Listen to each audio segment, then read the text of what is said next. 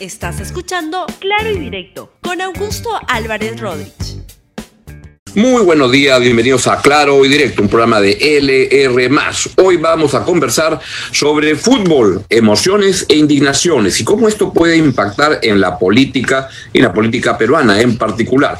Y bueno, el gran gusto de conversar con Hernán Chaparro. Él es psicólogo social, él este, está muy vinculado, una trayectoria profesional vinculada a las encuestas, por tanto sabe cómo piensa la opinión pública. Además, le interesa mucho la política y le gusta mucho el fútbol, por tanto es la persona ideal para conversar el día de hoy sobre estos temas. Vamos a la cancha, al programa con Hernán Chaparro. Hernán, muy buenos días.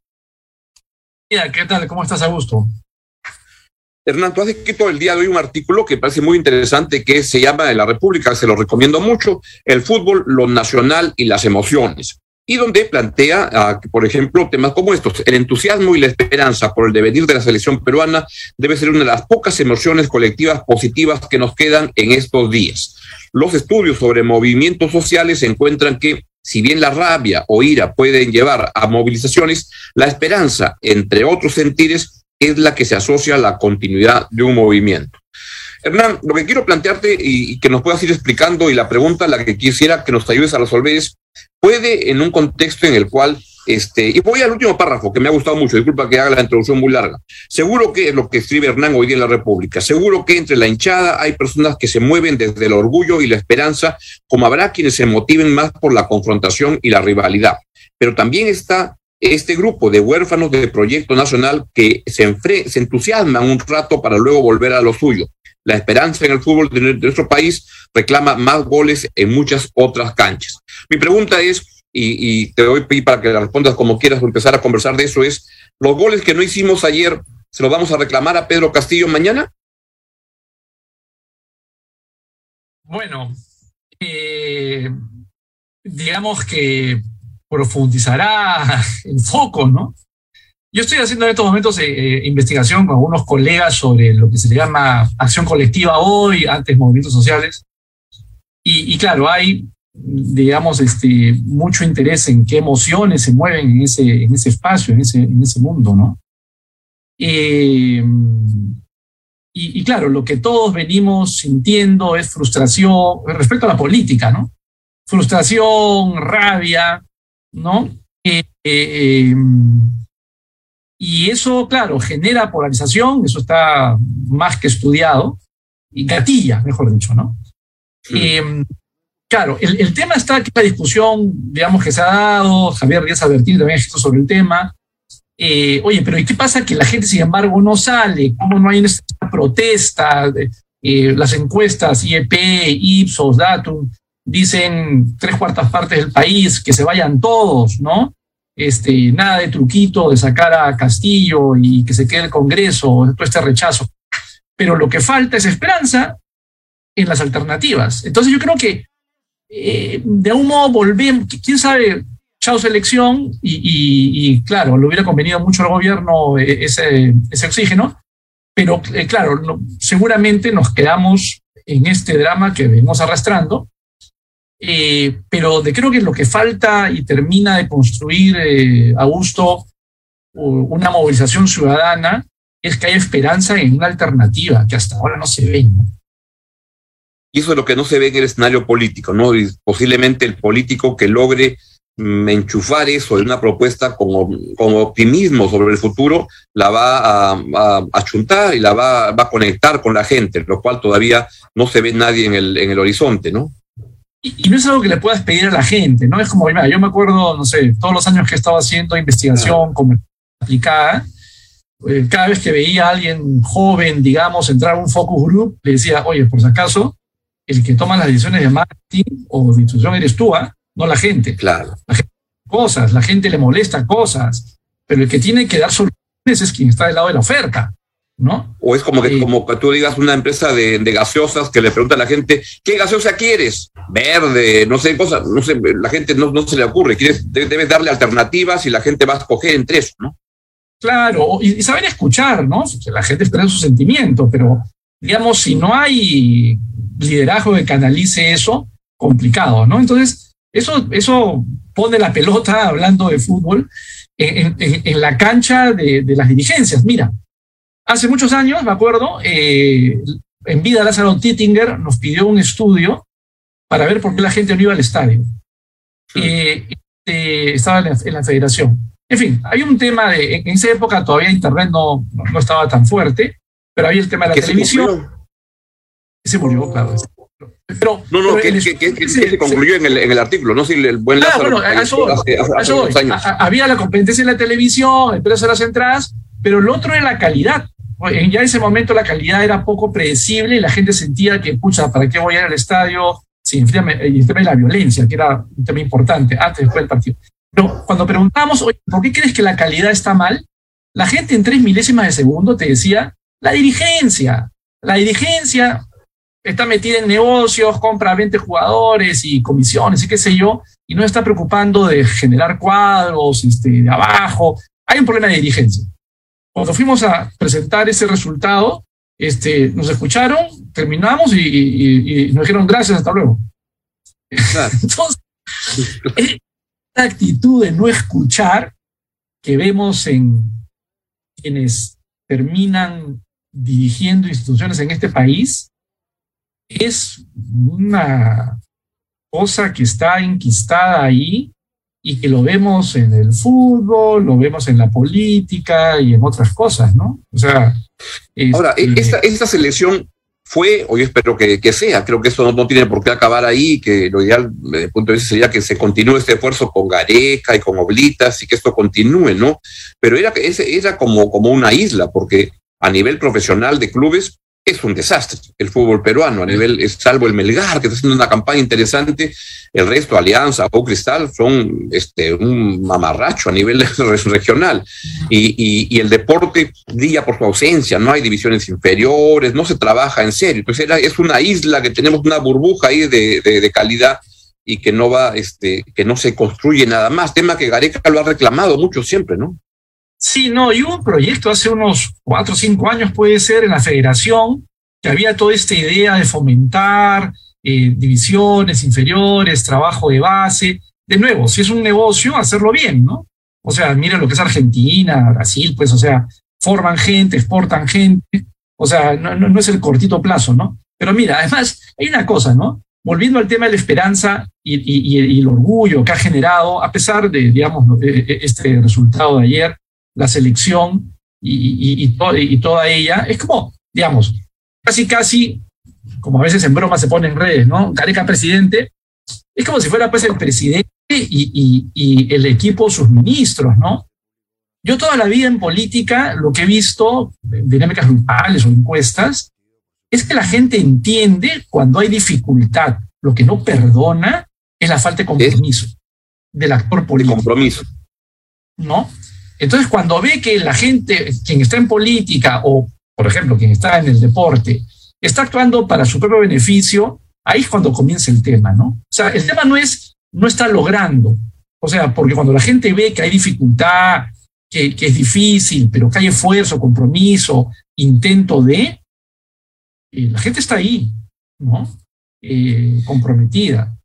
Y, parece evidente que en, el profesor Gareca se ven esa, esas cualidades y que en el profesor Castillo no se ve ninguna. El otro y la comparación salta a la vista. Y, así es, y su gabinete, idem, ¿no? O sea, digamos, este, andan en cualquier cosa, tiene un par de escuderos por ahí que salen y hablan en lugar de él.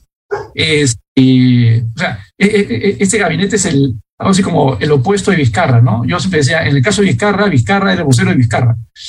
Este, En este gabinete, el hombre anda todo y tiene ahí al ministro de Cultura, a, Sánchez de Industria, hablando por él, y de vez en cuando, últimamente, el primer ministro, pero es como si eh, casi la táctica le estuvieran decidiendo pues este, los jugadores, ¿no?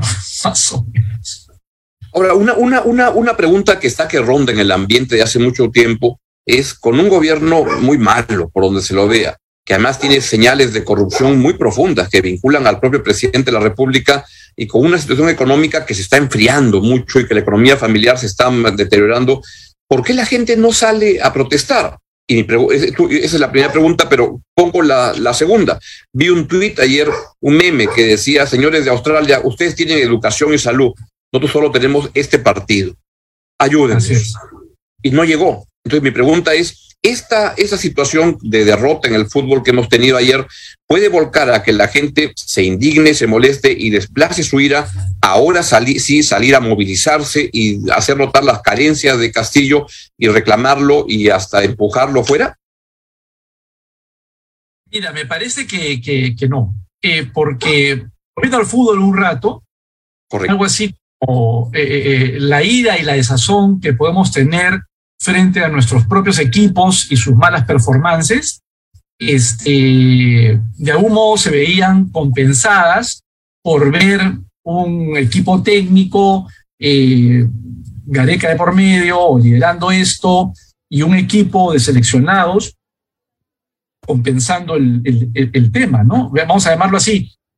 Ante la frustración, rabia del fútbol local, tenías la esperanza de la selección, ¿no? Correcto.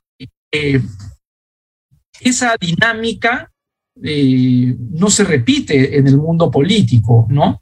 Lo que hay es este, eh, mucha, mucha rabia, digamos, frente al conjunto de, la oferta, algunas simpatías todas muy fragmentadas y donde falta esa, ese aglutinador. Por ahí, un poco lo que tú mencionabas, Augusto, eh, y lo has escrito en tu columna en, algunos momentos, varios momentos, es eh, eventualmente eh, por ahí el aglutinador viene por otro lado, ¿no?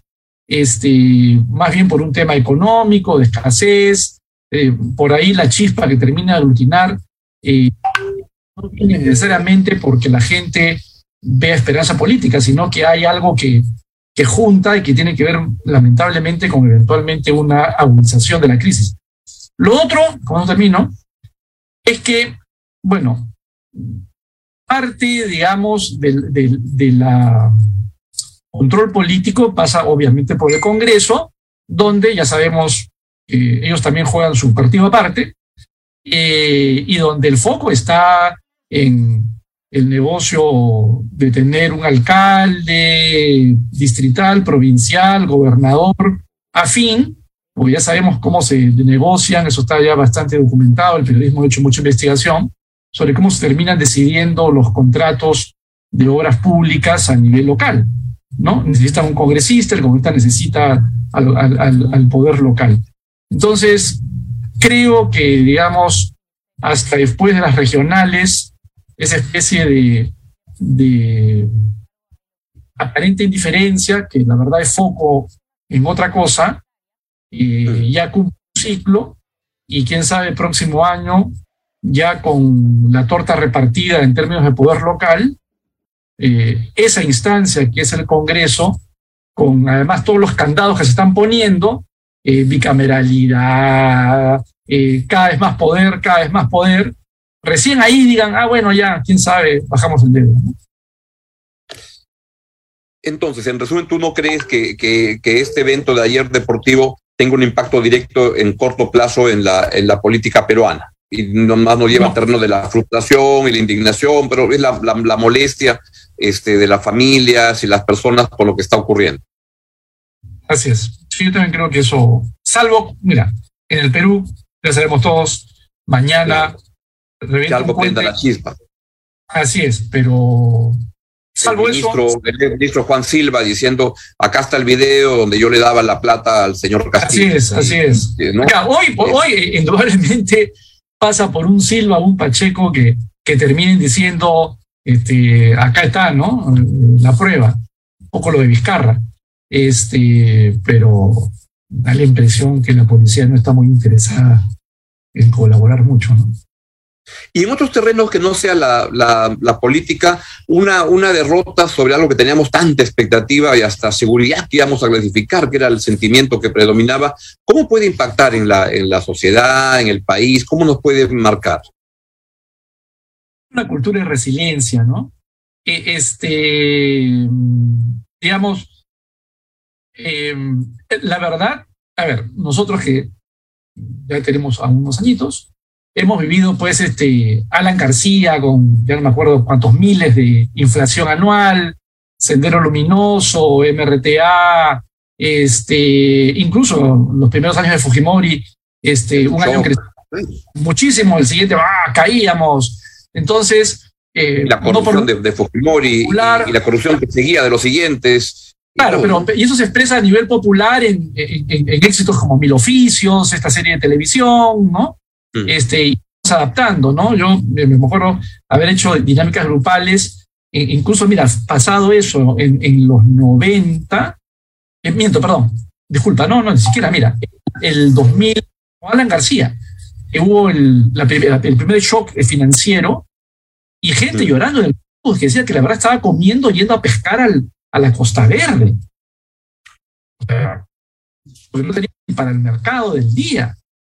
Entonces, e, e, e, esa cultura de me adapto y, y, trato de hacer algo, este, está ahí. Entonces, bueno, eso que puede significar un teflón grande para aguantar, este, también, digamos, tiene el, la virtud, entre comillas, de, de, que uno dice, bueno, ya, ya, nada, sigamos con lo nuestro, ¿no?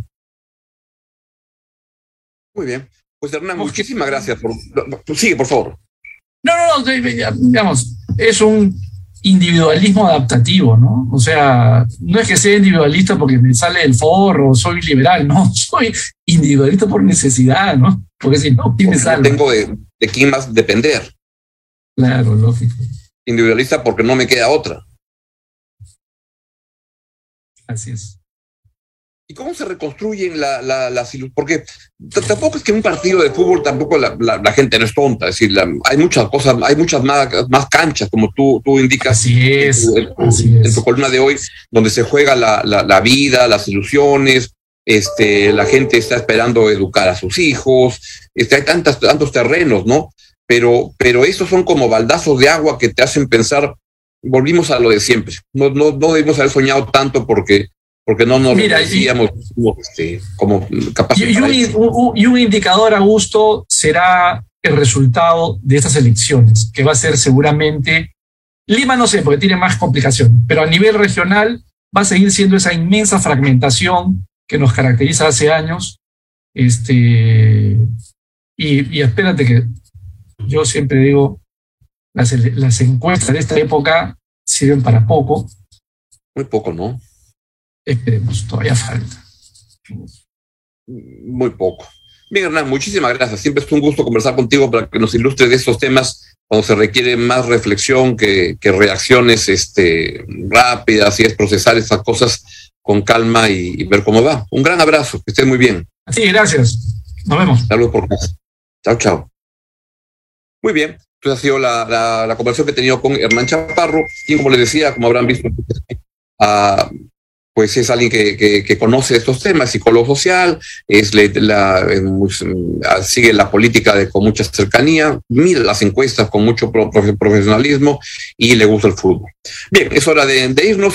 Chao, nos vemos mañana aquí en Claro y Directo en LR y lo dejo con la estupenda programación de LR en todo el día. Chao, chao. Gracias por escuchar Claro y Directo con Augusto Álvarez Rodríguez. Suscríbete para que disfrutes más contenidos.